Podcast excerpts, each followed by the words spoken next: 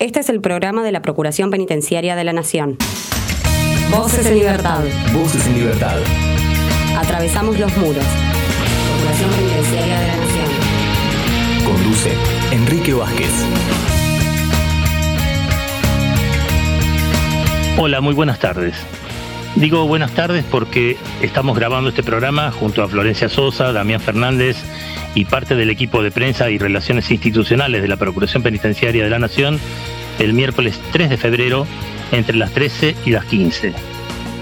Retomamos así, o pretendemos hacerlo, el contacto semanal con la información actualizada de lo que hace la Procuración para salvaguardar las garantías constitucionales de las personas que están privadas de su libertad ambulatoria por decisión judicial. Hoy el doctor Ramiro Gual, director de investigaciones de fallecimientos en prisión, nos adelanta el informe 2020 de personas muertas bajo tutela estatal y el doctor Sebastián Cáceres, delegado de la Procuración para la región litoral, nos cuenta qué vio y comprobó al recorrer comisarías y establecimientos carcelarios de la provincia de Santa Fe.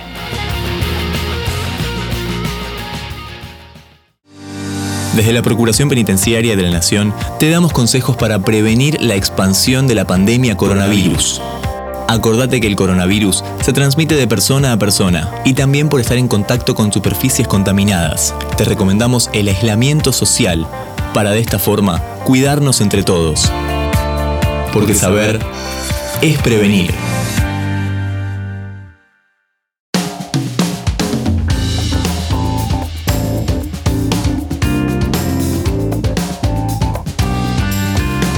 Junto a Florencia Sosa tenemos el placer de saludar al doctor Ramiro Gual, jefe del equipo de investigación de fallecimientos en prisión de la Procuración Penitenciaria de la Nación, para pedirle que nos adelante el contenido del informe sobre los fallecimientos del año pasado, el 2020, en las cárceles, en las prisiones argentinas. Ramiro Gual, el gusto de saludarte. ¿Cómo estás vos? Enrique, Florencia, ¿cómo andan? ¿Bien? Muy bien, muchas gracias. Ya vimos algún anticipo, pero queremos escucharlo de vos. Bueno, em, sí, como ustedes saben, nosotros eh, tenemos como una de las líneas principales de trabajo dentro de la Procuración eh, relevar los casos de muerte bajo custodia del Servicio Penitenciario Federal y de algunos otros ámbitos federales donde la Procuración Penitenciaria tiene intervención.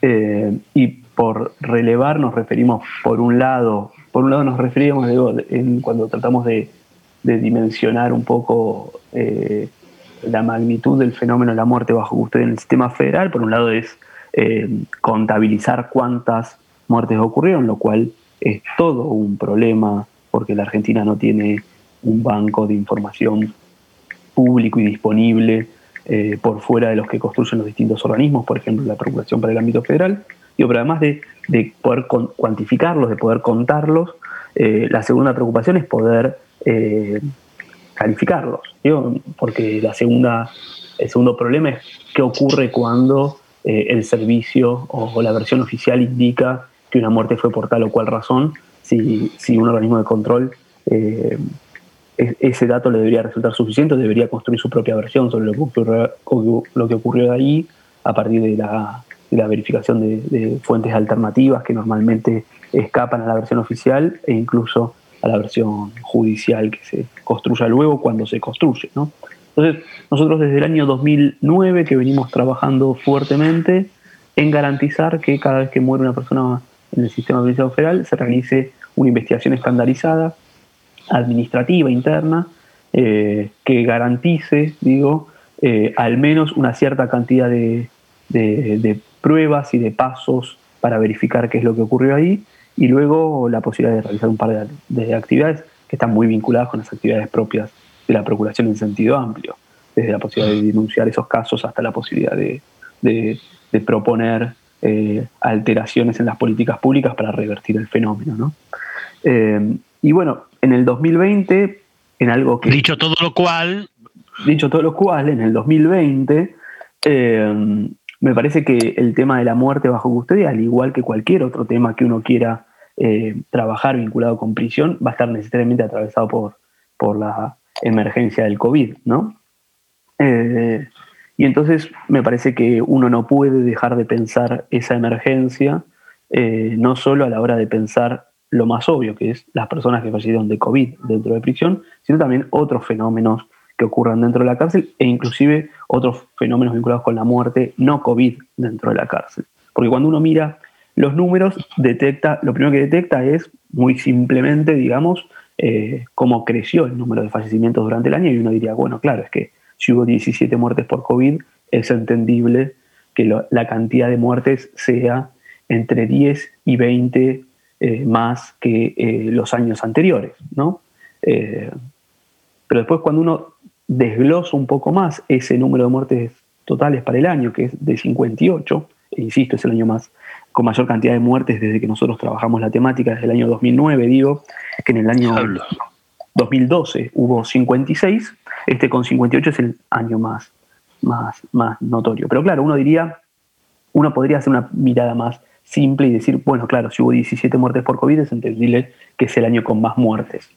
Eh, pero luego uno puede entonces proponerse eh, separar del análisis esas 17 muertes y ver qué pasó en el resto del periodo, ¿no? Y entonces, por ejemplo, uno detecta que fue el año con mayor cantidad de muertes por arma blanca desde que nosotros trabajamos en el periodo, es decir, la mayor cantidad de muertes por conflictos entre presos.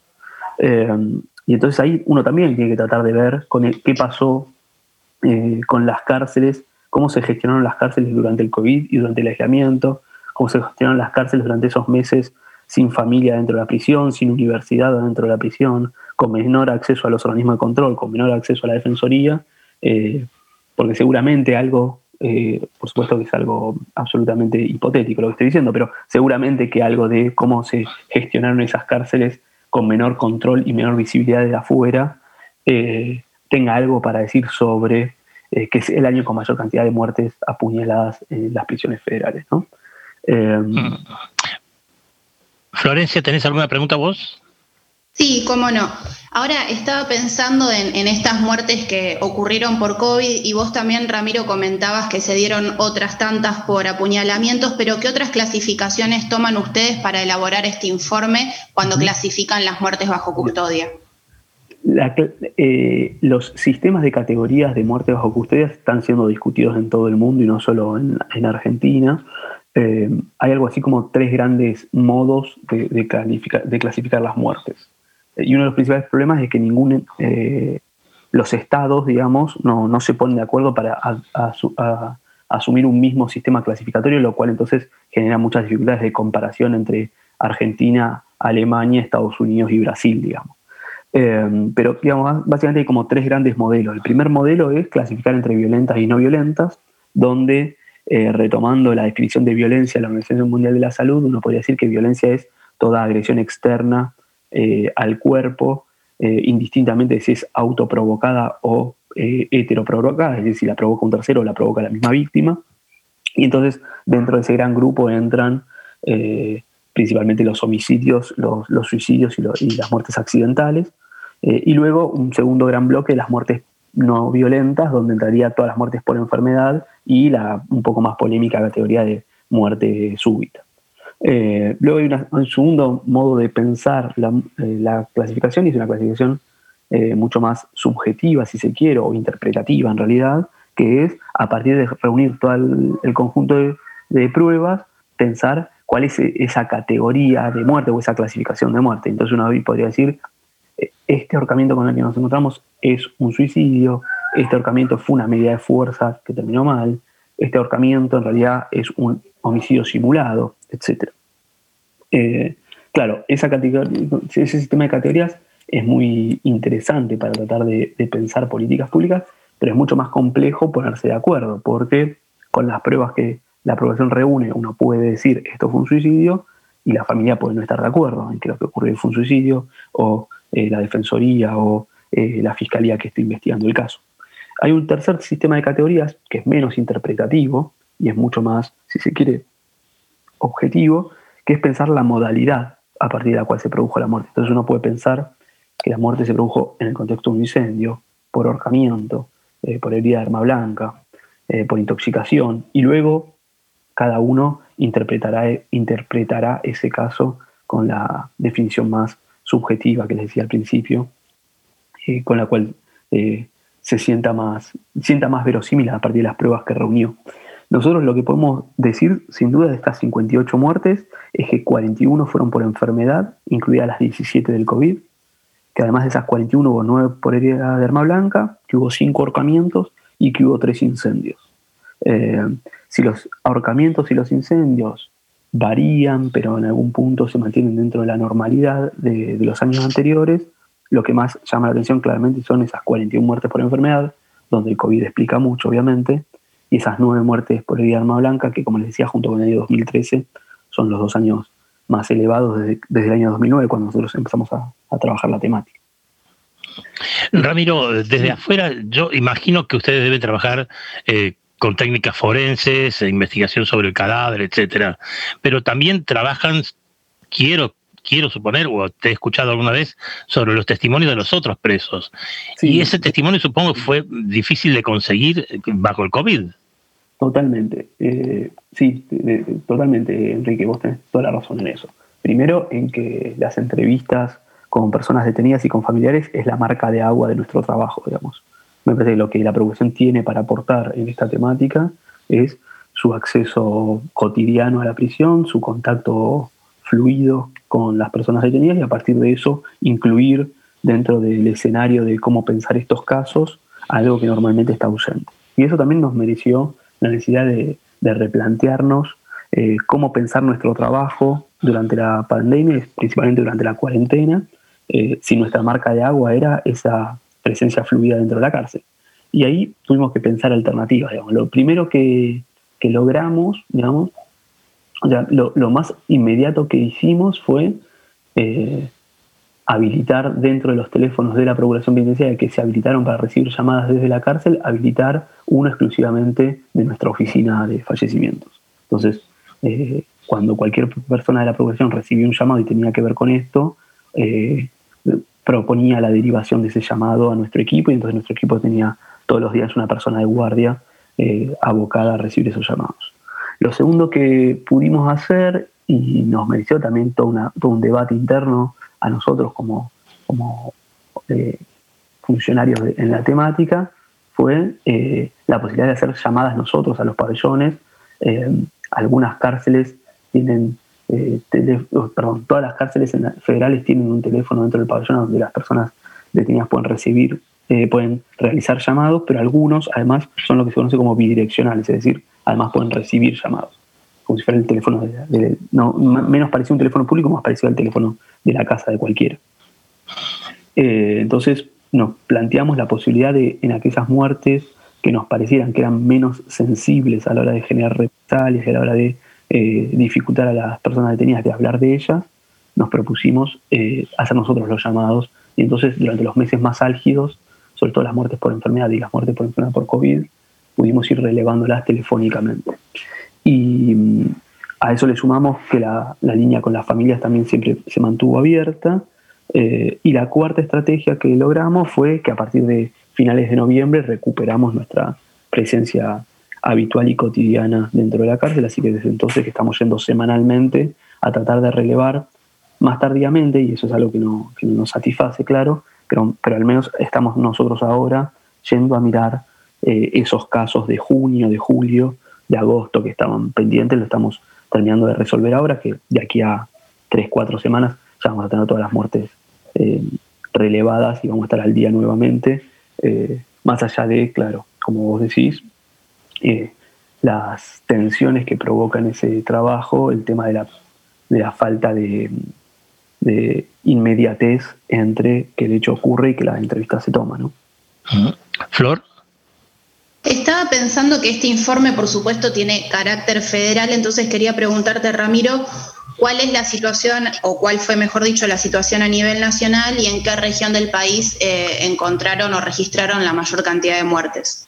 Mira, la verdad que eso es muy difícil de, contestar, Florencia. Eh, la estadística oficial para saber cuántas muertes eh, bajo custodia penitenciaria ocurren en el país, es decir, bueno, como todos ustedes saben, digo, más allá del Servicio Penitenciario Federal, cada provincia tiene su propio sistema penitenciario o em, eh, de dirección dentro de la policía abocada a funciones de custodia, algo así como un protosistema penitenciario, pero digo, cada provincia tiene la facultad para tener el propio. Y entonces, claro, en la Argentina conviven veintitantos de, sistemas penitenciarios, uno por provincia más el sistema federal, menos la Cava que no tiene sistema penitenciario. Entonces, eh, la estadística oficial que reúne todos esos números es lo que se conoce normalmente como el SNEP, que es el Sistema Nacional de Estadística de Ejecución de la Pena, que lo produce la Dirección Nacional de Política Criminal del Ministerio de Justicia, eh, que es una suerte de informe realizado al 31 de diciembre del año vencido, y entonces eso nos permite extraer una radiografía de, por ejemplo, cuántas personas presas hubo en la Argentina en el 2018, cuántas en cada sistema penitenciario, cuántas eran procesadas y condenadas, etc. El problema es que cuando ese dato se construye eh, a partir de que desde, desde, esta dirección nacional, es decir, desde el Ministerio de Justicia, se pide a cada cárcel provincial o federal que conteste una suerte de oficio con una cédula donde informa distintos datos. Por ejemplo, cuántas muertes hubo en la cárcel eh, en cuestión durante el último año. El problema con eso es que eh, cuando se produce esa estadística en el mismo SNEP, la nota al pie indica que no todas las cárceles contestaron, entonces que eso es un piso mínimo, pero que es imposible saber eh, la cantidad total o lo que en, términos sociológicos diríamos, existe subregistro que no nos permite conocer el universo absoluto. Con lo cual, la verdad es que no sabemos cuántas personas mueren en la Argentina. Eh, Ramiro, igual, permíteme, te pido perdón por la interrupción, pero me está pidiendo Damián Fernández que hagamos un alto. Total, tenemos otro bloque para aprovecharte y exprimirte. Este, eh, ¿Perdón? Le hacemos caso a Damián, digo. nos sometemos una vez más a, los mandatos de Damián Fernández, nuestro operador. Y ya seguimos en el próximo bloque con el doctor Ramiro Gual, jefe del equipo de investigación de fallecimientos en prisión de la Procuración Penitenciaria de la Nación. Y otra cuestión que está pendiente de resolver o de esclarecerse a propósito del impacto del COVID-19 dentro de las cárceles. Ya volvemos.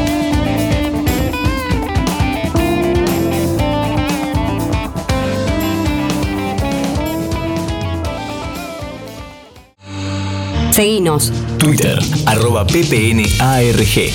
Facebook.com barra ppnarg. Informate, ppn.gov.ar. Voces en Libertad. Voces en Libertad. Un programa de la Procuración Penitenciaria de la Nación.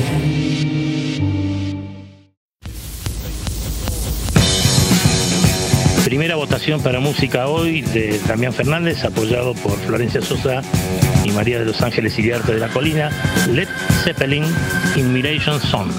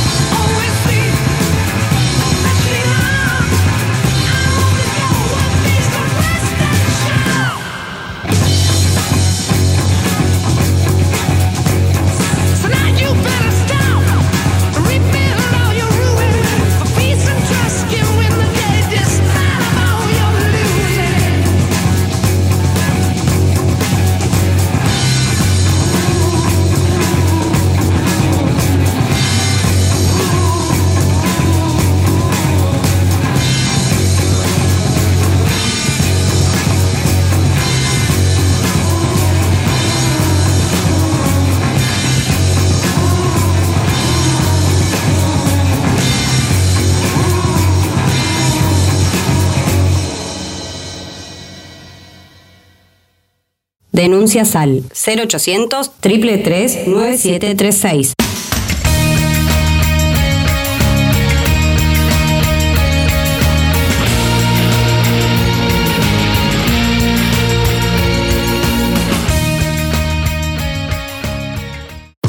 Voces en Libertad. Voces en Libertad. Un programa de la Procuración Penitenciaria de la Nación. De la Nación. 25 años defendiendo los derechos de las personas privadas de su libertad. Privadas de su libertad. PPN te informa, ante la presencia de los síntomas fiebre y tos, fiebre y dolor de garganta, fiebre y dificultad respiratoria, no te automediques. Consulta inmediatamente al sistema de salud a través de cualquiera de estos teléfonos 0800 222 1002 4292 3896 o llamando al 107. Porque saber es prevenir.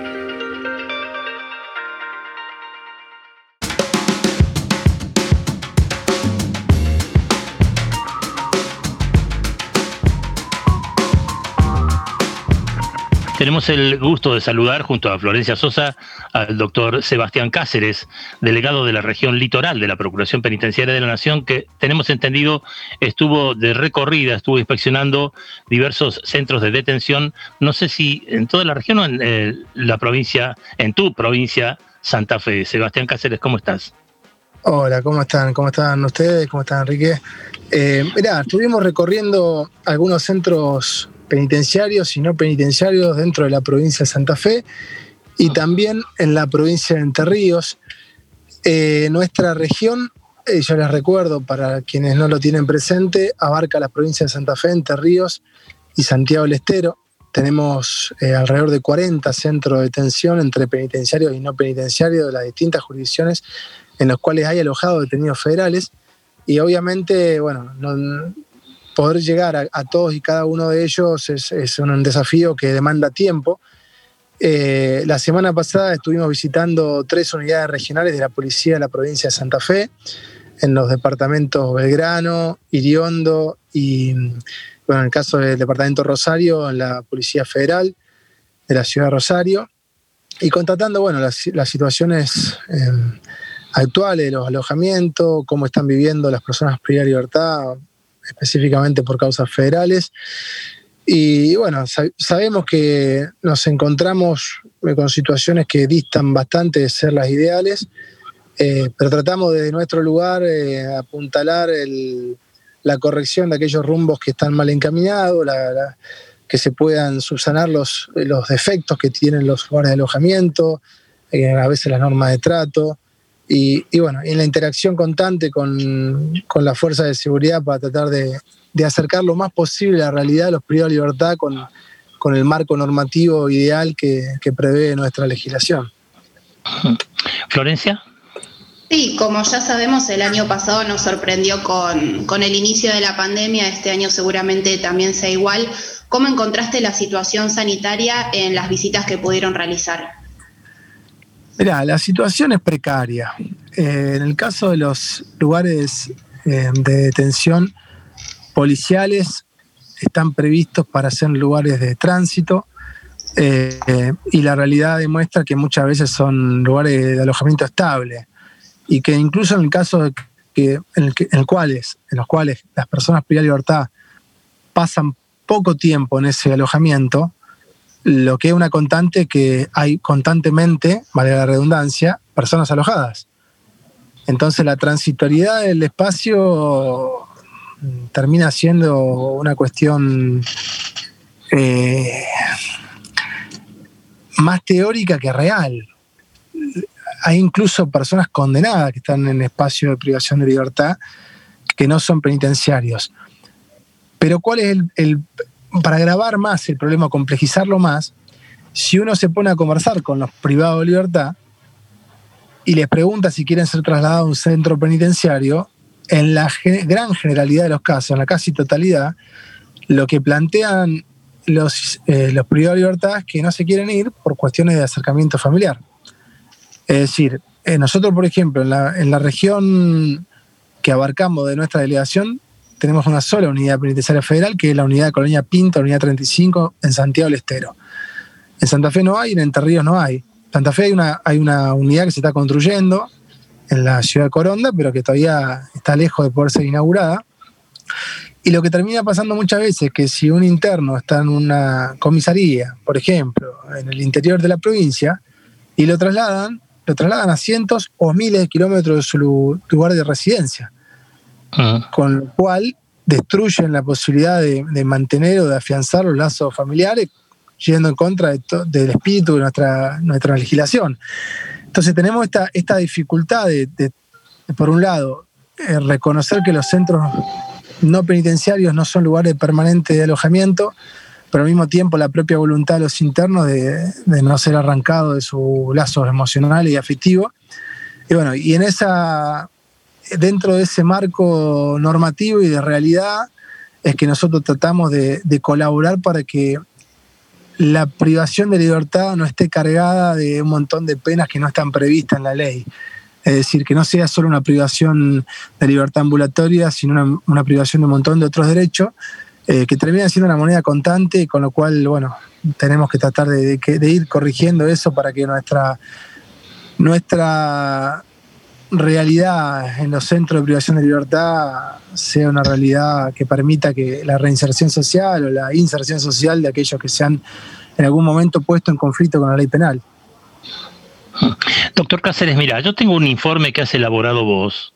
Eh, al, cabo de esa recorrida, me lo acercaron los compañeros del área prensa y relaciones institucionales de la Procuración, y veo algunas fotos, no quiero ni, ni pensar qué, son o para qué sirven unos botellones de plástico que hay ahí, pero también veo que vos, al elaborar este informe, decís que no encontraste, por ejemplo, en la unidad regional tercera, en, Las Rosas, no encontraste un lugar donde poder entrevistarte mano a mano con los presos, que no, no había lugar. Sí, el problema no era que no había lugar, el problema es que no había personal. Eh, había una sola persona, un solo oficial ah, en el momento a cargo de la alcaldía, con lo cual no podía garantizar, digamos, eh, las medidas adecuadas para poder sacar a los internos del lugar de alojamiento. Y llevarlos a un lugar donde se entrevistaran con vos. Bueno, pero, claro, eh, al, margen, al margen de eso, veo que lo que vos extrajiste del diálogo con los presos fue que estaban en malas condiciones, pero precisamente no querían irse a otro lugar porque los iban a llevar lejos de su lugar de residencia habitual es lo que nos encontramos como moneda contante en los centros de privación de libertad no penitenciarios. A ver, la realidad, nosotros, esto no es novedad porque desde la Procuración Penitenciaria lo venimos denunciando sistemáticamente desde hace mucho tiempo, eh, los centros de privación de libertad eh, en la Argentina puntualmente, que es donde nosotros nos toca actuar, eh, sin entrar en análisis comparativo con otro país del mundo, pero en la Argentina los centros de privación de libertad están al margen de la ley. Esto es lo que pasa realmente, o sea, algunos más y otros menos, pero nosotros como país hemos estado siempre a la vanguardia en la ratificación de, los tratados internacionales que garantizan derechos a las personas y particularmente a las personas con libertad, pero a la hora de efectivizar y garantizar esos derechos tenemos un déficit muy grande. Y, esto se traduce en que, en que hay un agravamiento de las condiciones de detención y a ver, yo esto da por un análisis por ahí profundo y largo y que incluso excede la visión regional que nosotros podemos, que podemos brindar eh, de nuestra delegación. Eh, si nosotros contrastamos los objetivos que plantea la legislación con la práctica de los centros de detención, vemos que hay, hay márgenes muy grandes entre la realidad y la teoría. Eh, vemos que hay más, bueno, nosotros particularmente encima en Santa Fe, por ejemplo, la provincia, ni Santa Fe ni Entre Ríos han adherido al capítulo que, tiene que ver con, las cuestiones laborales de la ley de ejecución de la pena. Acá en Santa Fe y en Entre Ríos eh, no se paga un salario mínimo vital y móvil al que cumple eh, tareas laborales. Se paga un estímulo social, nada más. O podés trabajar ocho horas y por ahí tu remuneración van a ser mil pesos o algo, o algo que se le parezca y ni siquiera está tomado como, como remuneración, sino como asignación estímulo. Eh, entonces es muy difícil pensar en, cómo insertar a las personas privadas de libertad, cómo, cómo lograr una socialización adecuada, una interacción adecuada en la vida en comunidad, cuando lo que haces es depositarlos en un lugar y encerrarlos y prácticamente guardarte la llave hasta que, hasta que el juez diga que pueden salir de vuelta. Y ni hablar que esto se termina grabando todavía más cuando vemos que el 50% de la, de la población eh, privada de libertad son presos sin condena. Es, decir, para la ley son presos inocentes porque no han tenido una sentencia que los declare culpable en función de un proceso donde se haya podido probar su culpabilidad en el, hecho delictivo que se les imputa. es una situación compleja, creo que nosotros como sociedad y el Estado en general eh, no hemos tomado debida conciencia de, qué implica esto. Bueno, nuestra tarea creo que es una tarea más que importante. Eh, por un lado, para, tratar de motivar e impulsar los grandes cambios que, el sistema requiere, pero también para lograr aquellos pequeños cambios que hacen a la vida de, todos y cada uno de aquellas personas privadas de libertad que, están viviendo y sufriendo, padeciendo en este momento una situación de encierro, eh, que no solamente por, la, a ver, el sufrimiento em, propio, digamos, que trae la idea de ser privado de tu libertad ambulatoria, sino por muchas otras cuestiones que escapan a esta pena legítima que el Estado impone, eh, con penas ilegítimas que, privan de otros derechos que no están de esta forma previstos en, nuestra legislación. Pero decía, hay cuestiones también que son más, más puntuales, eh, que van más a corto plazo y que aún estando lejos del ideal normativo, nos permiten que con nuestro accionar se vayan eh, cumpliendo, garantizando ciertos derechos. Vos hablabas del caso de la recorrida que hicimos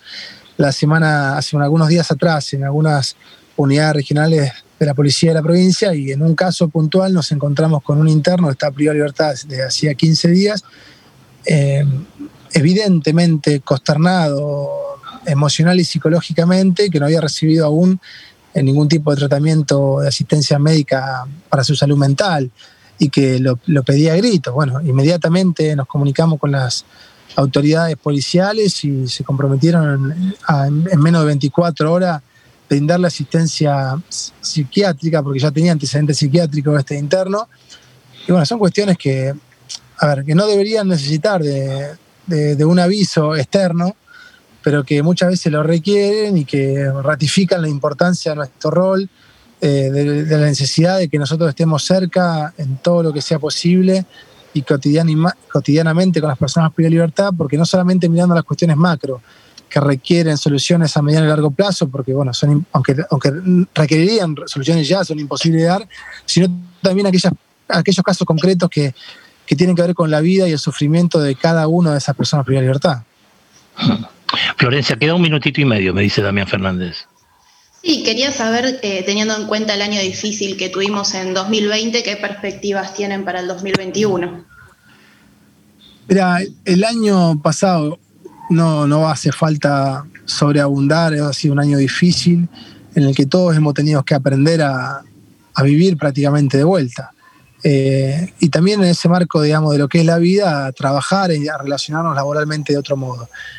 Por una cuestión de prevención, eh, para no ser vectores de contagio con las personas privadas de libertad, las visitas rutinarias eh, fueron suspendidas y solo realizamos el año pasado visitas concretas frente a casos puntuales que entendíamos, que ameritaban un abordaje presencial, pero eso ya ha sido replanteado para este año que viene y nosotros hemos retomado con todos los cuidados del caso, eh, pero hemos retomado la presencialidad en nuestra delegación con burbujas de trabajo que permitan que si alguien se contagia o es sospechado de contagio, eh, no, no, afecte en un todo la actividad de la delegación y al mismo tiempo hemos retomado las visitas presenciales a los centros de detención.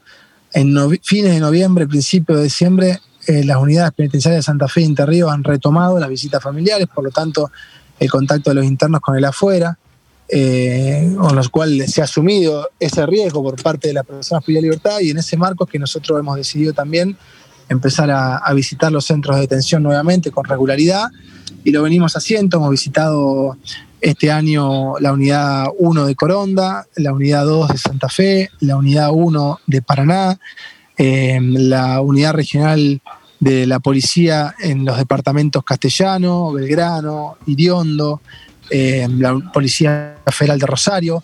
Bueno, y así estamos programando nuestras actividades para que en un marco de nueva normalidad, si se quiere, y aún con esta amenaza eh, pandémica vigente, nosotros podamos recuperar cierta cercanía con las personas privadas de libertad, porque bueno, eh, es insostenible seguir manteniendo la distancia y, bueno, tratando de, tratando de estar cerca de, las personas privadas de libertad y garantizando sus derechos, que hemos empezado a recorrer nuevamente el territorio que, que nos comprende.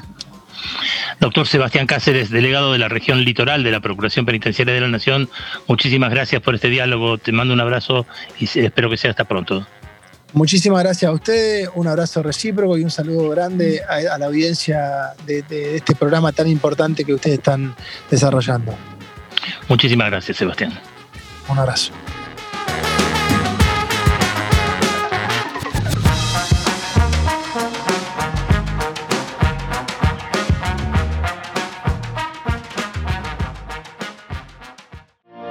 Desde la Procuración Penitenciaria de la Nación te damos algunos consejos para prevenir el coronavirus.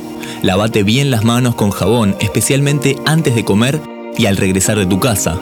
Estornudado tosé siempre con el pliegue del codo. Usa un pañuelo, tiralo en el tacho y lavate las manos inmediatamente. Evita el contacto con personas con síntomas respiratorios.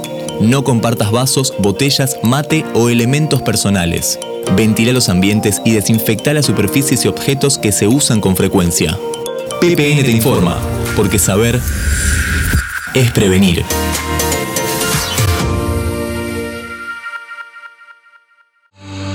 Seguinos. Twitter, arroba ppnarg. Facebook.com barra ppnarg. Informate, ppn.gov.ar. Voces en libertad. Voces en libertad un programa de la Procuración Penitenciaria de la Nación.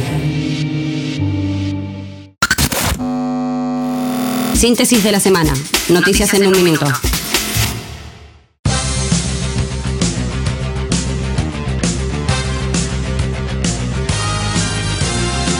Proyectos del IFAI para criar conejos y gallinas en la unidad 1 de Loreto. El presidente del Instituto de Fomento Agropecuario e Industrial, Marcelo Rodríguez, acordó con el director del Servicio Penitenciario Provincial, Manuel José Duto, la firma de un convenio de colaboración mutua para llevar adelante en la Unidad Penal número 1 de Loreto el financiamiento y asesoramiento técnico de dos proyectos productivos, la cría de gallinas ponedoras y la cría de conejos. Protocolo de visitas en el marco de la pandemia. El Servicio Penitenciario Federal estableció lineamientos para la elaboración de protocolos sobre la habilitación gradual de visitas sociales en los establecimientos penitenciarios. Contiene principios para la implementación de las acciones, procesos y procedimientos de visitas sociales destinadas a los establecimientos penitenciarios federales para su habilitación gradual y controlada durante la pandemia del coronavirus para reintroducir las actividades de manera segura y constante adoptando una perspectiva técnica y acorde a los lineamientos de la Autoridad Sanitaria Nacional. Avanza el último tramo del proyecto de modernización del servicio penitenciario bonaerense. Con el objetivo de realizar una profunda reforma en el servicio penitenciario bonaerense, el ministro de Justicia y Derechos Humanos, Julio Lac, se reunió con representantes del Ministerio de Relaciones Exteriores de la Nación y del Programa de las Naciones Unidas por el desarrollo para avanzar en el tramo final de la confección del Plan Estratégico Penitenciario 2021-2023, que se basa en el bienestar y en seguridad humana modernización e inclusión social con el fin de promocionar un nuevo sistema alimentario para las personas privadas de su libertad, contribuir al plan de desarrollo de infraestructura penitenciaria, consolidar un enfoque integral para la asistencia y tratamiento y fortalecer y avanzar en el programa Más Trabajo, Menos Reincidencia. Músicos penitenciarios y sus hijos homenajearon a María Elena Walsh. Integrantes de la banda de música del Servicio Penitenciario Bonaerense y sus hijos editaron temas musicales en homenaje a María Elena Walsh al cumplirse este lunes 90 años de su nacimiento.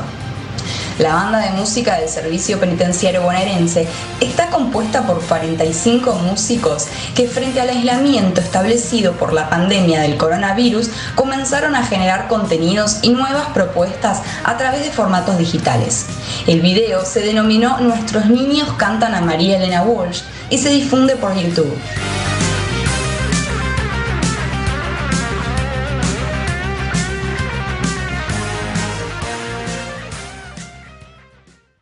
Voces en Libertad. Voces en Libertad. Un programa de la Procuración Penitenciaria de la Nación. 25 años. 25 años. Defendiendo los derechos de las personas privadas de su libertad. Privadas de su libertad.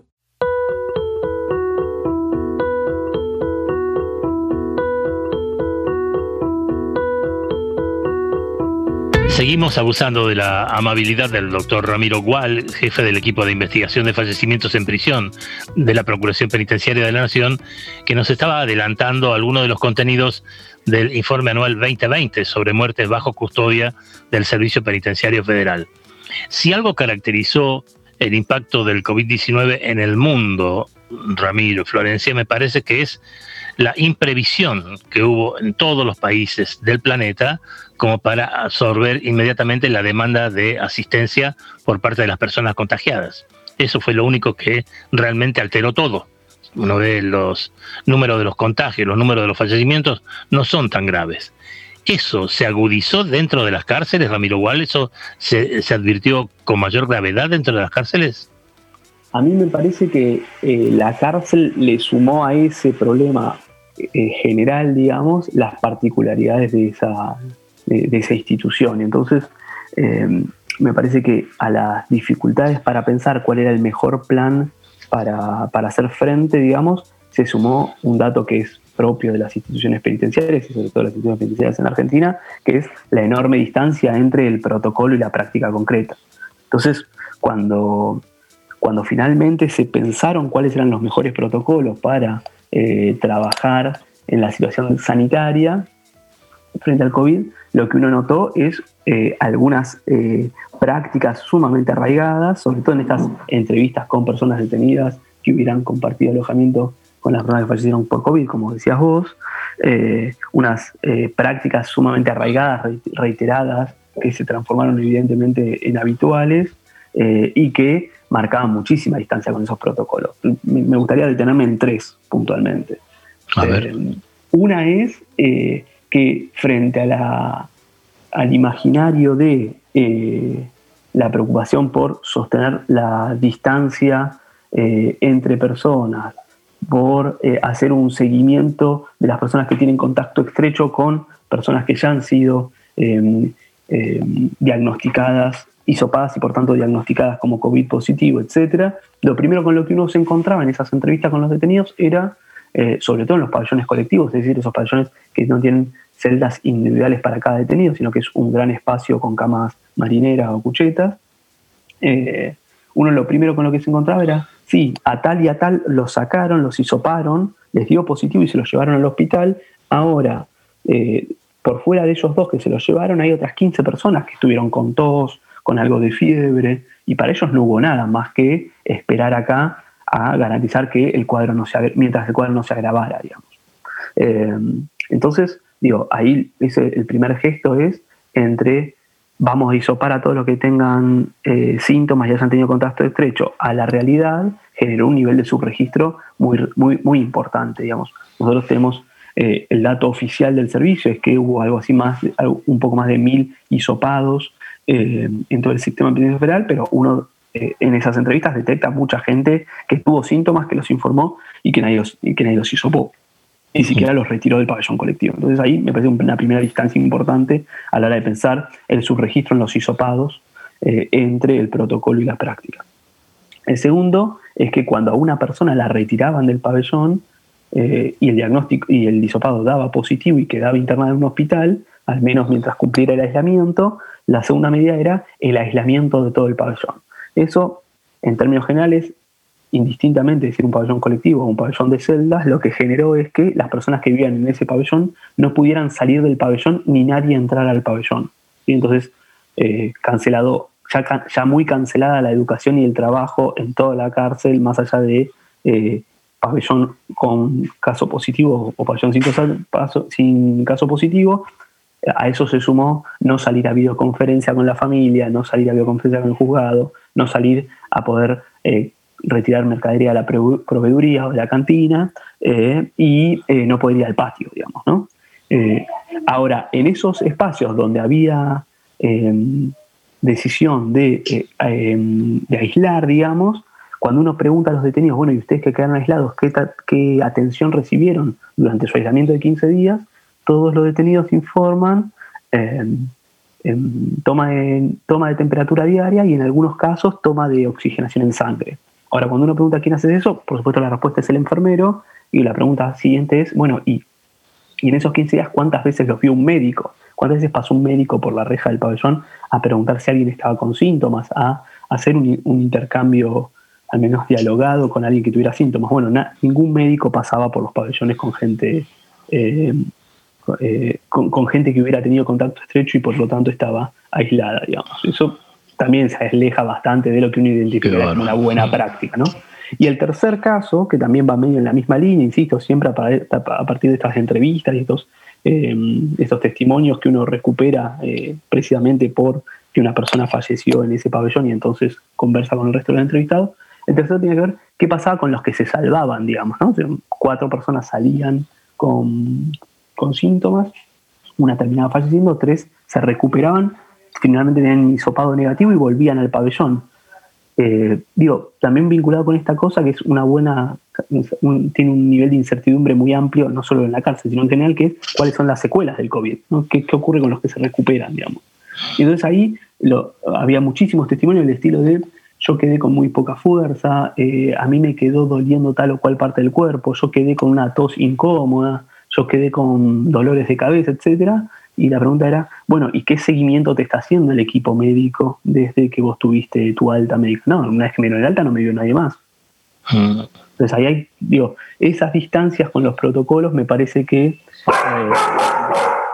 Eh, tírale un hueso ese pobre perro se nos fue el perro porque tocaron la bocina. Eh, Muy bien, gran guardián. Algo así. Digo, además de, la imprevisibilidad propia de este problema, me parece que se suma un dato propio del servicio penitenciario en general y penitenciario federal en particular, que es eh, las grandes distancias que suele haber entre los protocolos y las prácticas concretas. Y ahí me parece que, es una buena línea para pensar no solo esas 17 muertes por COVID, sino las 41 muertes por enfermedad en general del año. Florencia. Sí, retomando esto último que acabas de mencionar, estabas explicando eh, cómo era la atención médica en general con respecto a los casos de COVID, pero ¿qué pasó con las otras 24 muertes que tienen que ver con otras enfermedades? Vuelve a replicarse en gran medida las principales falencias en la atención a la salud que la Procuración Penitenciaria viene identificando a partir de tres líneas de trabajo la línea de trabajo de su área de salud eh, médica constante, histórica, eh, la mirada que hacemos sobre la salud cuando una persona fallece por una enfermedad y una tercera mirada que es fruto de una investigación que se hizo durante el 2019 y el principio del 2020 sobre salud en cárceles, que ya seguramente Marta Moncluso o Andrea Tirolo han hablado con ustedes durante el año. Eh, cuando uno pone todos esos datos en contexto, lo que identifica es que las eh, atenciones cotidianas del el médico de piso, que en la cárcel se le conoce como médico de planta, el médico generalista, el médico clínico, eh, que asiste una vez por semana a la cárcel y entrevista a los detenidos que han solicitado ser atendidos. Eh, suele tener unos niveles de liviandad o de escasa profundidad, digamos, que aparecen en todos estos trabajos como, como marcadamente. Y eso se le suma luego que si esa atención necesita la interconsulta con un especialista, esa interconsulta suele fallar o demorarse, que si necesita de estudios suelen fallar o demorarse, eh, que si necesita de traslados a un hospital público para, eh, porque esa interconsulta con ese profesional puntual no es posible hacerla dentro de la cárcel, por ejemplo, porque la cárcel no tiene diabetólogo, se demora o falla, etc. Y, entonces, y un segundo bloque que a mí no me parece para nada menor, que es algo eh, que nosotros también tenemos bastante identificado, que es cómo los médicos penitenciarios están sumamente acostumbrados a trabajar con una doble barrera de filtro de casos. El primer filtro es el celador, el funcionario de seguridad interna. El detenido solamente puede llegar a un profesional de salud si consigue que el celador levante la barrera de este eh, y deje eh, pasar ese reclamo como una necesidad de salud. Pero el celador además no habla con el médico, el celador habla con el enfermero. Entonces el enfermero hace una segunda barrera ya de un auxiliar de salud, por decirlo de alguna manera. Y el médico solamente atiende aquellos casos que el celador autorizó y que el enfermero decidió que no podía lidiar solamente por, su propia, por sus propios medios. Claro que los médicos no son eh, inocentes frente a estas prácticas, son conscientes de que estas prácticas existen y, optan, eh, en parte, claro, eh, por las circunstancias, ¿no? pero optan por utilizar esta doble barrera para filtrar casos y solamente quedarse con los casos que considera más graves. El tema es cuando alguna de esas barreras eh, equivocó en su diagnóstico, sobre todo pensemos en un funcionario de seguridad interna que no tiene por qué saber absolutamente nada de salud, pero también un, un auxiliar de enfermería, que por algo es auxiliar de enfermería y no médico, digo, algunos conocimientos tiene y otros no. Eh, digo, cuando alguno de esos cortafuegos fallan es cuando nos terminamos encontrando con casos que para cuando llegan a la atención médica ya es demasiado tarde y es porque no hubo una mirada más proactiva desde el área médica de la cárcel que se trata. Claro, cuando se levantó la barrera ya te aplastó el tren. Exactamente. Doctor Ramiro Gual, jefe del equipo de investigación de fallecimientos en prisión de la Procuración Penitenciaria, gracias por el adelanto de este informe 2020 de fallecimientos estremecedores, algunos datos realmente. ¿Cómo se llama el cánido? Eh, eh, Rodolfo o Fito, como quieran.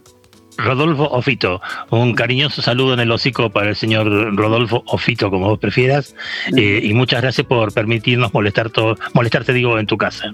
Por favor, un saludo grande a los dos, a Damián también y a Tomás y a María, y nos estamos hablando. Muchas gracias, Ramiro, igual, que estés muy bien.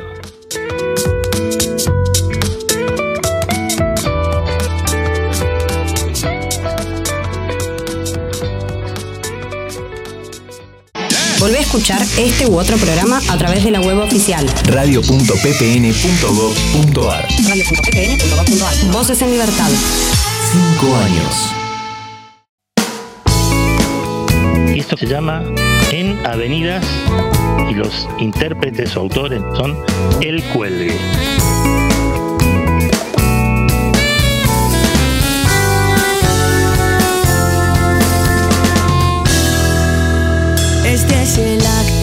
Te respeta.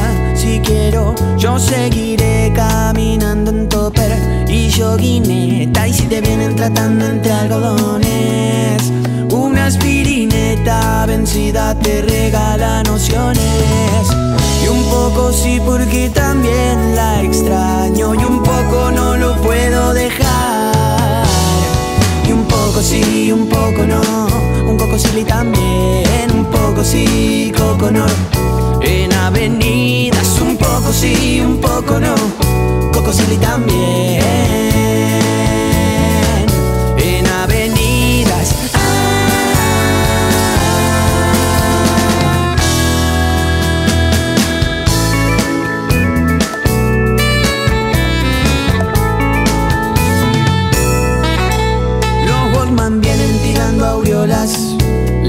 Es la pista. Araos, Nicaragua, sandinista.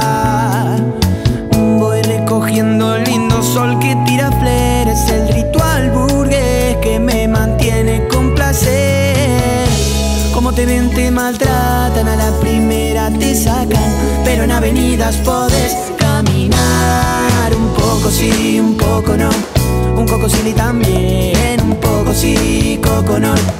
En avenidas, un poco sí, un poco no. Poco sí también.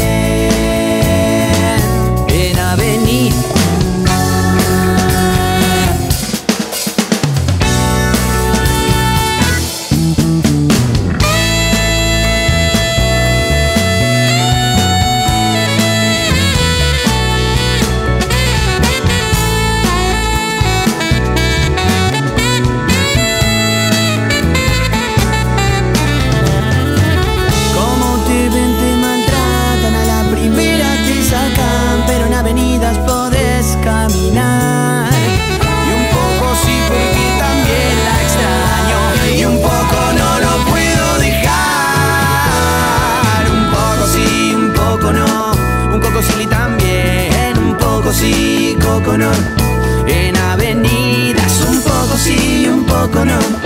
Coco City también.